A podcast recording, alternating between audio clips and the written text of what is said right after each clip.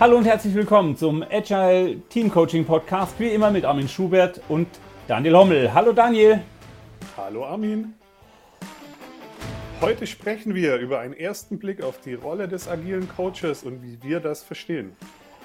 Und wie immer freuen wir uns über eure Fragen, eure Mails und eure Bedienungsanleitungen.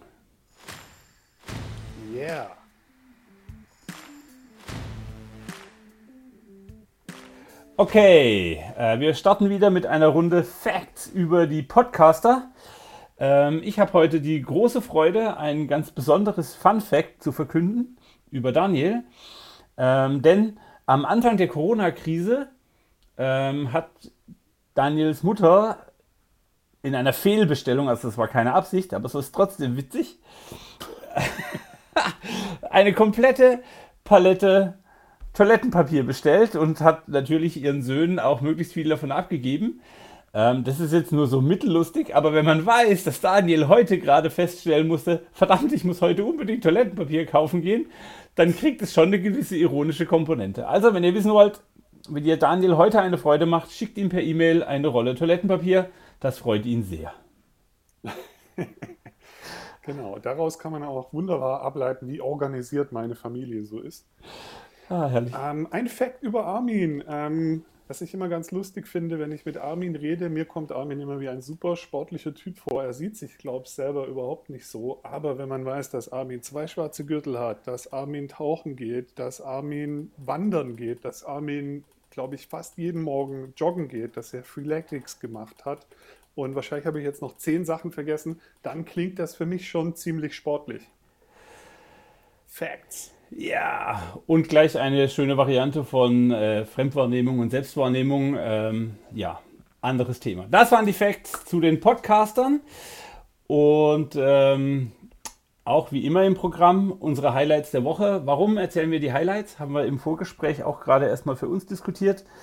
Ähm, die Highlights der Woche packen wir hier in den Podcast, damit ihr eine Idee kriegt, wie wir tatsächlich arbeiten. Es geht uns hier nicht darum, theoretische Standards oder Bücherwissen irgendwie zu postulieren. Das gibt es schon, das braucht man nicht nochmal, sondern es geht uns wirklich darum, live in Action äh, äh, Erfahrungen zu teilen. Und deshalb bauen wir die Highlights der Woche ein. Und natürlich auch da, wenn ihr Fragen zu einem Highlight der Woche habt oder wenn ihr sie eben habt, hey, achtet mal bei euren Highlights auf diesen Themenkreis, äh, machen Daniel und ich das sehr, sehr gerne. Daniel, magst du mit deinem Highlight der Woche anfangen? Kann ich machen, ja. Ähm, mein Highlight der Woche ähm, war eine ganz spannende Situation. Und zwar hatte ich ein Einzelcoaching. Und nach diesem Einzelcoaching ähm, habe ich das Feedback bekommen, hey, ich hatte heute irgendwie gar keine Connection zu dir. Ähm, du wolltest die ganze Zeit mir helfen, mein Problem zu lösen. Dabei wollte ich eigentlich eher emotionalen Beistand. Und ich habe das irgendwie nicht gerafft. Okay, ähm, aber ich, ja. ich, ich erlebe dich als sehr, sehr aufmerksam im Coaching. Wie kann dir das passieren? Also. Ja, ähm, ich habe dann auch erstmal so ein bisschen das sacken lassen und so ein bisschen das Feedback verdaut, weil es natürlich ja auch immer so ein bisschen so, hä? What? Wie kann das denn sein? Ist. Und dann habe ich aber gemerkt, dass ich jetzt die letzten Wochen so auf den Urlaub hin meine Emotionen eigentlich teilweise so ein bisschen ausgeblendet habe und da so einen Deckel drauf gehalten habe, weil ich hatte eigentlich keinen Bock mehr. Ich war so kurz vorm Rage Quit, Table Flip, äh, lasst mich alle in Ruhe.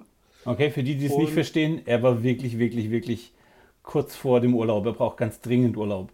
Ja, genau. Und, ähm, und mein, mein Weg, damit umzugehen, war einfach, diese Emotionen so ein bisschen beiseite zu pushen, damit ich so durch meine To-Do-Liste durchkomme. Und da habe ich dann an dem Feedback dann später gemerkt, hm, wenn ich meine Emotionen wegblocke, wie kann ich dann offen sein für die Emotionen des Klienten? Und das war für mich wieder eine schöne Erinnerung dran, dass wir als Coaches eigentlich nur eine gute Hilfestellung anbieten können, wenn wir unsere eigenen Gremlins, unsere eigenen Dämonen im Griff haben. Das heißt, Coaching als Dienstleistung anbieten zu können, bedeutet auch immer Arbeit an ja. sich selbst. Und das war eine schöne Erinnerung und deswegen ein Highlight. Cool. Danke für diesen Einblick. Ja, mein, meine Story geht quasi so ähnlich, äh, nur ein bisschen anders. ich hatte, ich hatte äh, diese Woche mh, hm, mit zwei sehr jungen Menschen zu tun, beide so um die 25. Ja, aus meiner Perspektive ist es sehr jung. Ähm, das darf man jetzt anders sehen. Und das eine Gespräch ist einfach aus einem, aus einem Spaziergang mit einem, mit einem Freund, mit dem ich früher Schlagzeug gespielt habe, entstanden. Und das andere Gespräch kam aus einem Ziele-Workshop. Und diese beiden jungen Menschen haben angefangen, so über ihre Ziele zu sprechen und haben in Frage gestellt, wozu man Ziele braucht. Mhm. Und es war sehr, sehr, mh, hm, wie formuliere ich denn das? Ah, ich hatte mit 25 auch noch keine Ziele. Und ich habe mit den beiden Menschen einfach eine Stunde gesprochen über, warum sie Ziele gut finden sollten, wo sie damit ansetzen können, wo das hingeht. Und man hat schon während dem Gespräch gespürt, wie viel Energie diese jungen Menschen damit entfalten. Mhm. Und, ähm, Und oh. warum braucht man Ziele? Ähm, und genau darum geht es mir. Ähm, ich bin sicher, die beiden jungen Menschen werden das, was sie sich als Ziel vorgenommen haben, in der Hälfte der Zeit erreichen, wie sie es bisher geplant haben. Wenn wir Ziele haben, wenn wir Ziele formulieren können, richten wir einfach unseren Körper auf dieses Ziel aus und nicht nur unser bewusstes Denken, sondern auch unser unbewusstes Handeln. Und deshalb mache ich im Moment so wahnsinnig gerne ähm, Zielworkshops und so. Ich habe beim aktuellen Kundenteam für, die, für 20 Leute einen Zieleworkshop gemacht, der ist auch gut angenommen worden. Ähm, und schon das erste Feedback war, wow, ich habe automatisch gleich viel mehr in diese Richtung gearbeitet wie mein Ziel, selbst wenn das nur, nur ein privates Ziel war. Und, und was, also Ziel hier Smart Goals oder was auch immer wir alle da kennen, ähm, was führt dazu, dass man, wie du es gerade formuliert hast, den Körper auf das Ziel ausrichtet? Ähm, ich stelle, also ich leite meine Kollegen dazu an, dass sie eine emotionale Bindung zu ihrem Ziel herstellen. Also wie fühlt sich de, das Erreichen des Ziels an? Welche Gefühle hast du da? Ähm, es war zum Beispiel ein Kollege, der hat das Beispiel gebracht, der würde gerne die Nordlichter sehen. Und dann hat er sich da reingefühlt und plötzlich war ihm klar, hey verdammt, da wird es kalt sein. Und dann hat er eine, eine, drüber nachgedacht, okay, ich muss mir erst eine coole Winterausrüstung kaufen, sonst kann ich nicht äh, Polarlichter sehen. Und das ist genau der Effekt, den, den ich hervorrufen will mit der Zielformulierung. Nicht nur als Smart Goals, messbar und kalt jetzt mal, sondern mhm. emotional, emotional einfühlbar, sodass man spürt, was das Ziel sein wird. Denn dann also, hilft das Unterbewusstsein mit. Ich habe jetzt verstanden, es geht auch darum, sich zu fragen, wie will ich in der Zukunft sein und nicht nur, was will ich erreichen oder wie kann ich durch das Erreichen meines Ziels sein, wie ist das dann für mich, wie fühlt sich das an ähm, und dann werden die Ziele irgendwie wirkungsvoller. Genau, exakt. Das ist genau wie wenn wir uns überlegen, ein Auto zu kaufen, dann sehen wir das Auto noch nicht. Und wenn wir dann entschieden haben, jetzt kaufen wir das Auto, plötzlich sieht man dieses Auto überall auf der Straße, weil das Unterbewusstsein Aufmerksamkeit dahin lenkt. Und alles, worauf wir Aufmerksamkeit lenken, ähm, vergrößert sich in unserem Leben. Ja. Also. Was ich jetzt cool finde, ist, wir haben ja gesagt, wir machen heute so einen ersten Blick auf die Rolle des agilen Coaches. Es waren ja schon mal zwei Sachen dabei. Einmal, der agile Coach muss irgendwie auch viel an sich selbst arbeiten, damit er überhaupt in Richtung Kundewirkung erzielen kann.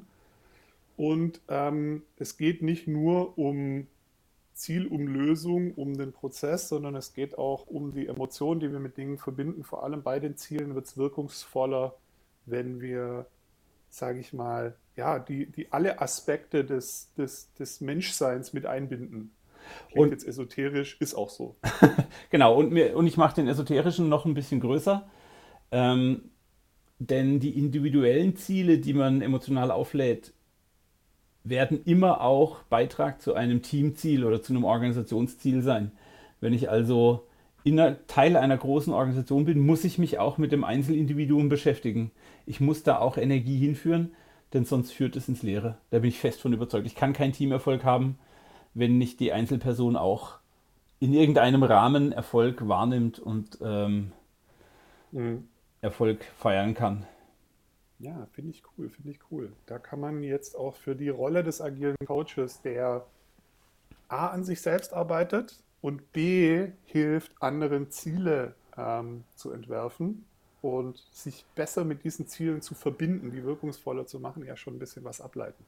Gefällt mir. Absolut. Ey, und ähm, ich habe eine ganz, ganz große, jetzt mache ich aus meinem Highlight noch ein Highlight. Ähm, eine der Teilnehmerinnen von meinem Ziele-Workshop hat mich angerufen, ob ich nicht auch für ihre Jugenddamen-Fußballmannschaft ähm, einen Ziele-Workshop machen kann. Ich habe natürlich mit großer Freude zugesagt, weil ähm, ich bin fest davon überzeugt, wenn wir die jungen Leute dazu kriegen, dass sie richtig gut mit ihren Zielen arbeiten können und ähm, Fußball ist was Emotionales. Hey, die werden Weltmeister. Also die Damen werden rocken, das, das wird unglaublich gut. Und ja. ähm, gerade bei den jungen Menschen kann man auch echt was bewegen. Ähm, was mich jetzt drauf. noch interessiert, um oh. da mal nochmal den Bogen dran zu kriegen, deine Highlights waren jetzt sehr stark in der Wirkung in Richtung Kunde, wie du äh, coole Ziele ähm, ins Leben rufst oder den hilfst, die ins Leben zu rufen und sich ganz stark damit zu verbinden. Ähm, was machst du denn, damit du diese Wirkung entfalten kannst mit dir selbst? Und wie sieht dein Selbstmanagement oder wie man das auch immer ähm, nennen möchte aus? Also wie schaffst du das, dass du eben nicht in in diese Falle trittst, in die ich da bei, diese, bei meiner Story reingetreten bin, reintrittst. Wie schaffst du das, dass du voll beim Klienten sein kannst, dass du deine, deine volle Bandbreite zur Verfügung hast und so weiter? Ich, ich, ich hoffe, man hat es schon ein bisschen gemerkt. Also jetzt zum Beispiel nehme ich das Beispiel mit der Fußballmannschaft. Ich fühle mich da richtig rein, was der Kunde für einen Erfolg haben wird. Und das ist sein Erfolg. Und das ist. Und weil ich mich da reinfühle, also ähm, ich stelle mir nicht vor, dass der Workshop cool ist, sondern ich stelle mir vor, wie cool es sein wird, wenn der Kunde seine Wirkung verändert. Ähm, wenn ich, ich, ich sehe diese jungen Damen den Pokal hochreißen und vielleicht nur die badische Landesmeisterschaft feiern oder was auch immer, aber halt ihr Ziel erreichen. Und das Bild macht mich ganz, ganz glücklich. Und wenn ich sehe, ich habe da nur ein bisschen ein, ein klitzekleines Element drin, eine Rolle gespielt, dann macht mich das glücklich und das gibt mir die Energie. Also ich gehe auch da rein und sage, okay, wenn dieser Workshop ein Erfolg ist, welche Wirkung möchte ich damit hervorrufen? Und die mhm. lade ich emotional auf und dann kann ich damit energetisch total gut arbeiten. Und ich hoffe, das sehr spürt cool. man. Sehr cool, gefällt mir sehr gut. Thema gefällt mir sehr, sehr gut. Was mir fast noch besser gefällt, sind die zuhörenden Fragen, die wir haben. Ähm, ja. Ich habe ja im Vorfeld ein paar Kollegen gefragt, ob sie Fragen haben für den Agile Team Coaching Podcast. Ähm, für alle, die zuhören, schick uns deine Frage. Das darf eine Anfängerfrage sein, das darf eine Expertenfrage sein, das darf eine Methodenfrage sein, das darf eine, es darf jede Frage sein, die da irgendwie im Universum zu finden ist. Und wir sammeln die und ähm, wenn es in den Kontext passt, werden wir sie beantworten. Genau. Und wenn es ganz dumm läuft, beziehen wir die dann auf agiles Team Coaching. Wenn es zum, zum Äußersten kommt und in der Bedienungsanleitung steht, ähm, wenn ihr noch nicht wisst, was es mit der Bedienungsanleitung auf sich hat, hört euch Folge 0 an. Ähm, der Daniel hat mich völlig aus dem Tritt gebracht, letzte Aufnahme, und ist die mit durch. Okay. Wie wir das dieses Mal auch wieder schaffen. Ja, genau. Müssen wir noch ein bisschen dran arbeiten. Ja, wir sind auf dem besten Weg. Ich bin das jetzt Genau, die erste Frage, die fand ich auch super spannend. Ich bin immer, wenn ich über die Fragen geflogen bin, immer wieder bei dieser Frage hängen geblieben, weil ich das auch ein super Einstieg in das Podcast ähm, finde, uns auch quasi, wir ja quasi auch das Thema für heute, so einen ersten Blick auf die Rolle des agilen Coaches, eigentlich aus dieser Frage entwickelt haben. Und zwar manchmal hört man den Ausspruch, hier geht es zu wie im Kindergarten. Was hat ein Teamcoach mit einem Kind gemeinsam und worin unterscheidet er sich oder sie sich? Die Frage haben wir geschickt bekommen von Thomas. Äh, an dieser Stelle ganz lieben Dank, Thomas. Ähm, und dann lass uns die Frage doch mal auseinandernehmen. Was haben wir denn für Perspektiven darauf? Hier geht es zu wie im Kindergarten. Ähm, ja. Ist das, ist das damit unser, wir kleben überall bunte Zettel und malen auf Plakaten rum und ähm, stiften Chaos in Besprechungsräumen gemeint? Ja, also ich, für mich steckt ganz viel in der Frage und je mehr ich darüber nachdenke, finde ich immer mehr. Also irgendwie, hier geht es zu wie im Kindergarten. Also da kann jetzt eine Bewertung der agilen Arbeitsweisen irgendwie drinstecken. So, nachher ist der Raum bunt und voll mit Klebezetteln und vielleicht kommen auch Luftballons vor oder sonst was. Ähm, was soll das überhaupt? Oder Spaghettis und auch, Marshmallows, ja genau. Ja, genau, genau, genau. Spielkarten, was wir da alles schon gesehen haben. Oder komische Murmelbahnen aus Papier. Ja, kann ich schon verstehen, dass das für manche aussieht wie Kindergarten. Äh, mir ist gerade aufgefallen, da könnte aber auch ein, ein, Appell, ein Appell oder eine Selbstoffenbarung drinstecken. Ähm, so, ich, ich komme damit nicht klar, was ihr hier tut. Oder, ähm, weißt du, wie ich meine? So, ähm, Warum, warum benehmt ihr euch nicht einfach mal? Ich brauche eigentlich was anderes, damit es mir gut geht. Könnt ihr da auch drin stecken?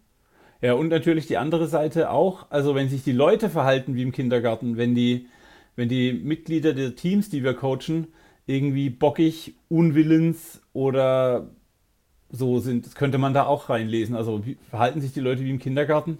Hier geht's ja. so wie im Kindergarten. Genau. Ja. Ähm, ich möchte an der Stelle ähm, eine, Geschichte, eine Geschichte erzählen. Ich habe ja äh, einen, ich mache ja meinen Dankbarkeitsvortrag und ich postuliere da immer, dass es wirklich, wirklich cool ist, äh, viel Danke zu sagen. Und um das ein bisschen zu fördern, schicken wir ähm, Plüschtiere auf Wanderung. Äh, die heißen dann Mahalos. Es ist äh, hawaiianisch für Dankbarkeit und Wertschätzung. Und wenn man den Mahalo verliehen bekommen hat, dann ähm, hat man irgendwas Tolles gemacht und manchmal sind es nur Kleinigkeiten. Also ich habe auch schon Mahalo bekommen für, du hast mir zum richtigen Zeitpunkt einen Kaffee gebracht. Das ist total okay.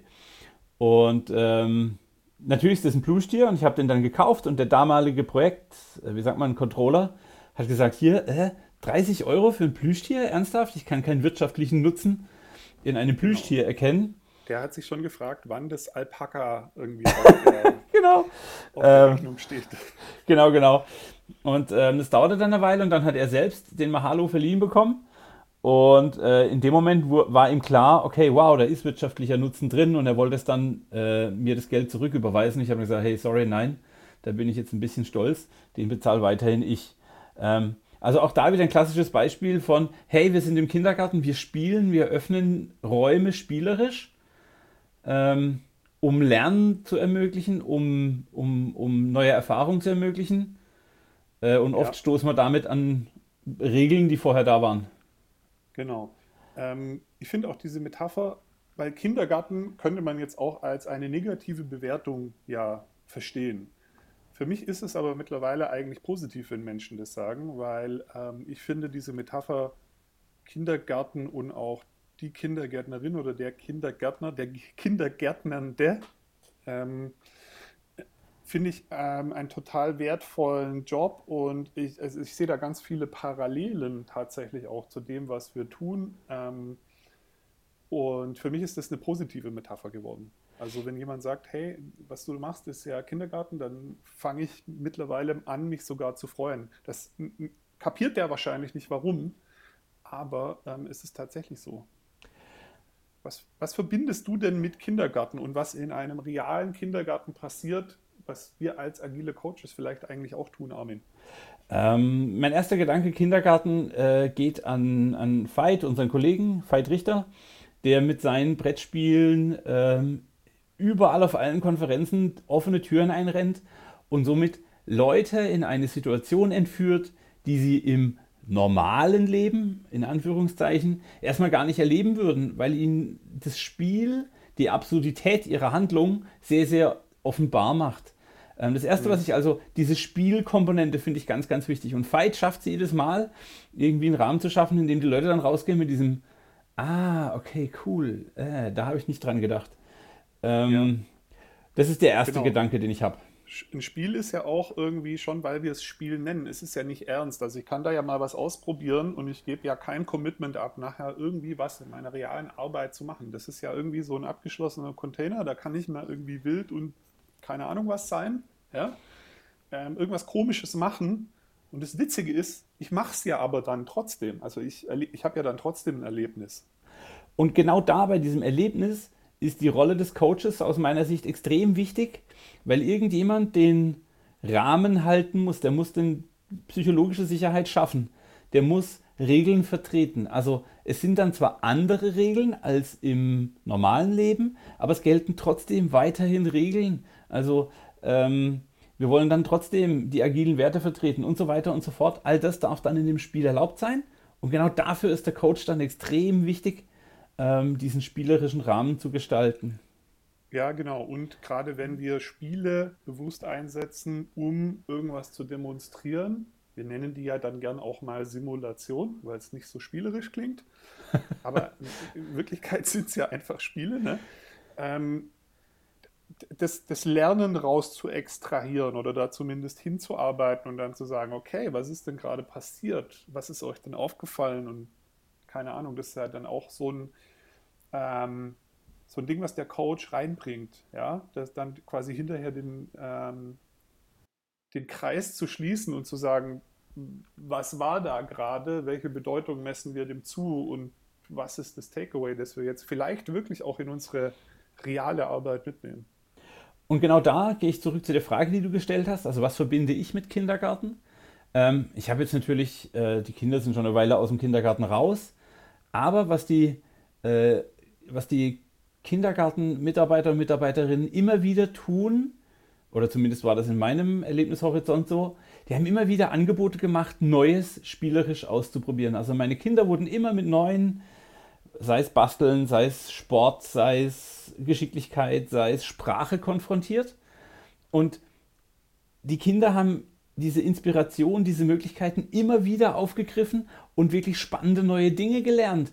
Ähm, es gab Zeiten, da wurde man abends mit einem Stapel von Papier zugeworfen und man musste irgendwie, gefühlt musste ich echt äh, mit, dem, mit dem Papiercontainer anrücken, um mit der Zeichnungsmenge, äh, die mein Sohn produziert, zurechtzukommen. Aber daran kann man sehen, wie viel Energie durch diese Anregung, durch diese Impulse, durch die äh, äh Erziehenden da mhm. geschaffen wurden. Und was kann ich mehr wollen als Coach, als Menschen damit zu konfrontieren, wieder kreativ zu sein, Menschen neue Wege zu eröffnen. Das ist ja das ja. Ziel dann als Coach. Und Kinder lernen ja quasi vollautomatisch. Die kommen auf die Welt und fangen dann an, ganz viel zu lernen in ganz kurzer Zeit. Und scheinbar ist das biologisch angelegte Programm dafür, damit Menschen lernen, spielen. Ja? Das bringt denen ja niemand bei, wie man spielt. Die machen das ja von selbst. Und ich weiß nicht, wo das herkommt, aber irgendwie aufgrund unserer Erziehung oder keine Ahnung warum, denken wir immer, Spielen ist nur für Kinder. Ähm, aber warum sollte dieses tolle biologisch angelegte Programm, mit dem wir auf die Welt kommen, denn für Erwachsene keinen Sinn machen, wenn es so gut funktioniert? Und was ich auch total spannend finde, ist, dass wir irgendwie in, in unserer Gesellschaft das Bild entwickelt haben, äh, dass man immer professionell sein muss und das professionell eben auch bedeutet, dass Spielen und bunt und ähm, vielleicht sogar, dass etwas Spaß macht, eben in einer professionellen Umgebung keinen Raum hat. Also man hat mit, wenn man mit manchen Leuten redet, fast das Gefühl, Arbeit muss wehtun und sonst kriegt man am Ende des Monats kein Schmerzensgeld, sonst ist es nichts wert. Und den würde ich gern umdrehen. Also warum darf Arbeit denn keinen Spaß machen? Vor allem dann, wenn es dadurch, dass Arbeit bunt ist und Spaß macht und spielerisch ist, sogar das Ergebnis auch noch besser wird. Was ja in den Fällen, die, also ich glaube, wir beide haben Stories dazu, wo das auch so war. Ähm, Nicht wenige, also einige. Ja, genau. Also was ist denn, äh, was ist denn das Problem mit dem Kindergarten oder mit dem Spielerischen oder mit dem Bunten? Ähm, ich kenne mir fällt jetzt spontan kein Fall ein, wo sich Menschen darauf eingelassen haben und hinterher gesagt haben, das war jetzt wirklich doof. Ich, ich kenne Stories, wo am Anfang war, ja, aber wir wollen nicht spielen oder das passt nicht in unsere Kultur oder so. Aber wenn die Leute erstmal sich quasi dem gestellt haben und das mitgemacht haben, da habe ich sogar schon mit hohen Managern aus einem Automobilkonzern, denen man das vielleicht so gar nicht zutraut, Impro-Theaterübungen gemacht und die fanden das am Ende cool. Und ich glaube, ähm, also ich, ich, mag ein paar Hypothesen aufstellen. Wir verlieren ganz viel in der Schulzeit, weil da Spiel ist nicht messbar. Also Spaß ist nicht messbar und ja. deshalb verlieren wir da ganz viel an Professionalität. Und dann sind wir bei meinem Highlight mit den Smart Stories und den Zielen. Deshalb möchte ich bewusst keine messbaren Ziele haben, denn ähm, auch da verliere ich Emotionalität und genau die brauche ich, um erfolgreich Ziele zu bauen. Das ist jetzt der Backlink äh, zu meinem Highlight. Und das, was ich auch noch ganz, ganz wichtig finde, ist, Professionalität schützt ganz oft vor Selbsterkenntnis. Also ich habe mhm. äh, letzte Woche in meinem Team das Name Game gespielt. Äh, wer Name Game nicht kennt, einfach mal kurz googeln. Ist ein witziges Spiel, um quasi den Wert Fokus erlebbar zu machen. Dauert 10 Minuten mit Briefing und dann ist das alles wirklich toll. Und das Team saß da und so mit diesem, hm, Armin, das Spiel hat Spaß gemacht. Armin, ich habe viel gelernt bei dem Spiel, doch leider, mir gefällt die Erkenntnis nicht, weil da muss ich mich an die eigene Nase fassen. Ähm, weißt du noch ein anderes Spiel? Weil, mit einer Erkenntnis, die mir gefällt. ja, genau. Ähm, weil es halt so dieses, hm, und es ist jetzt eben schon ein, ein in der letzten Retro, habe ich dann so gefragt, und was hat das Spiel mit euch gemacht für den Sprint? Und die einhellige Meinung war einfach, hey, äh, war cool, hat für drei Tage gehalten, wir sollten jetzt alle vier Tage einmal Name Game spielen. Weil dann wieder 23 E-Mails, 25 Fragen aus einem anderen Projekt und 12 Anrufe kamen ähm, und dann natürlich der Fokus äh, sich verwässert hat. Ähm, und das liefert mir jetzt wieder eine super, äh, äh, einen super Punkt zum Einhaken. Das ist ja auch die Rolle des Coaches. Lernen, also dabei zu unterstützen, dass so was Gelerntes dann auch verankert wird und dass das nicht wieder verfliegt. Weil ja, am Anfang ist die Erkenntnis ganz groß und ganz toll und wir ändern auch sofort was. Ich zum Beispiel fange dann, was weiß ich, an, Sport zu machen und nach einer Woche äh, bin ich vielleicht noch stolz drauf. Nach zwei Wochen habe ich eigentlich schon wieder vergessen, dass ich Sport mache. Und die Rolle des Coaches ist doch da auch immer mal wieder, vielleicht einfach durch eine Frage oder so, hey, wir hatten doch diese tolle Erkenntnis und das hat sich doch ganz wertvoll angefühlt. Ähm, wie fließt das jetzt gerade in unsere Arbeit ein? Wie, wo ist es jetzt? Und wollen wir das noch? Und wenn ja, was tun wir dafür? Ja? Also immer wieder auch den Spiegel von außen zu bringen, daran zu erinnern, was man eigentlich schon Tolles gelernt hat. Ähm, das ist ja auch total Teamcoaching am Ende. Ja. Um zurückzukommen zum Kindergarten. Ähm, also dieses, ähm, hier geht es zu wie im Kindergarten, auf den Methodenkoffer gemünzt, würde ich sagen. Gott sei Dank geht es zu wie im Kindergarten, weil das heißt, wir haben versucht, den Lösungsraum aufzumachen, wir haben Impulse gesetzt. Mhm verhalten sich die Leute wie im Kindergarten, ähm, was eine andere Interpretation wäre. Ich glaube, das hat was damit zu tun, dass wir den Leuten die Angst nehmen dürfen, einfach mal sie selbst zu sein. Ganz ehrlich, was könnte uns Besseres passieren, als dass irgendein äh, Manager auf, mit, mit, keine Ahnung, zwei Millionen Jahresgehalt da sitzt und mit Lego irgendwas baut und daraus eine geile Story für sein Team macht. Ja, also, ja. hey, wie geil wäre das? Ähm, das fände ich total wertstiftend. Und an dieser Stelle, ich weiß nicht, ob wir das sagen, ob wir das, hey, geil, Kindergarten ist super. Ich fände es toll, wenn wir ein bisschen ja. mehr Kindergarten in unser Leben holen. Genau, und bei dem verhalten sich die Leute wie im Kindergarten, muss ich auch immer denken, da steckt für mich jetzt wieder so eine Wertung drin, ja. Wir finden Erwachsene vor, die bilden ein Team und die sollen an was arbeiten und wir als Coaches schauen drauf und sagen, boah, die verhalten sich wie im Kindergarten. Das ist irgendwie eine Wertung, dann bewerten wir Erwachsene als Kinder. Ähm, sollten wir ein bisschen uns selber an der eigenen Nase fassen als Coaches. Ähm, was hilft uns das, diese, diese Wertung da reinzubringen? Und der Twist, den ich da gern platzieren würde, ist, ich glaube, dass Kinder und äh, Frauen und Männer und alle irgendwie zu einem ganz großen Prozentsatz einfach Menschen sind und sich die Unterschiede an, an, ja klar, Kinder und Erwachsene sind schon an vielen Stellen unterschiedlich, aber so im Grundverhalten, glaube ich, verhalten wir uns einfach menschlich und dass ähm, es Leuten schwerfällt, sich immer an die Agenda zu halten und äh, nicht dem nächsten Eichhörnchen hinterher zu rennen und so weiter. Das ist, glaube ich, nicht speziell bei Kindern so, sondern das ist bei Erwachsenen auch so. Und an die Coaches da draußen, seid doch mal ehrlich, wie gut funktioniert denn eure Coaching-Runde? Ja, wo ihr selber nicht von außen drauf schaut, sondern auf einmal wieder Teil der Komplexität seid und Teil der Teamdynamik. Oft sind das doch die Runden, die sich am meisten wie Kindergarten anfühlen. Ja? Ähm, und ich glaube, dass das völlig normal ist und okay ist und dass das sogar eigentlich so sein muss. Ähm, und wenn es nicht so wäre, wer bräuchte uns denn dann? Also es ist doch cool, wenn es menschelt und wenn die Spannungen rauskommen und wenn die Dinge auf den Tisch kommen. Und ähm, mir macht es ganz viel Freude als Coach dann da die Klammer anbieten zu können von außen und so, hey, wir hatten doch uns auf die Agenda geeinigt, ist die noch wichtig oder machen wir jetzt doch was anderes? Und genau diese Dynamik, die entsteht, dieses, dieses, ich nenne es jetzt einfach mal Leben, ähm, das ist doch was Tolles. Warum, warum sollte das nicht so sein? Warum sollten sich Menschen nicht verhalten wie im Kindergarten? Ja. Was ein geiles Schlusswort. Danke ich dafür. Ich habe den Hinweis in dieser Aussage erkannt. so, jetzt käme der Teil, wo du mich völlig aus dem Konzept bringst, äh, gegen unsere Notizen verstößt und irgendwas mit Bedienungsanleitung oder so einbaust. Ähm, ich versuche jetzt mal das Ende herbeizuführen, indem ich sage, hey, wenn es cool war bis hierhin, danken wir euch für eure Aufmerksamkeit und ähm, schickt uns eure Fragen. Bald werdet genau. ihr uns abonnieren können. Ähm, empfehlt uns weiter. Und, und ähm, genießt die Zeit bis zur nächsten Folge. Und vergesst nicht, dass sich Ziele auch mal toll anfühlen dürfen, dass wir uns immer auch ein bisschen unseren eigenen Gremlins stellen müssen und dass das Leben äh, insgesamt, nicht nur die Arbeit, auch gerne mal Kindergarten sein darf. Ich mag die Folge heute dann mit einem Spruch aus einem tollen Buch zitieren ähm, ähm, von, jetzt sollte ich den Namen wissen, äh, Dieter Lange. Äh, Gewinner erkennt man am Start, Verlierer auch.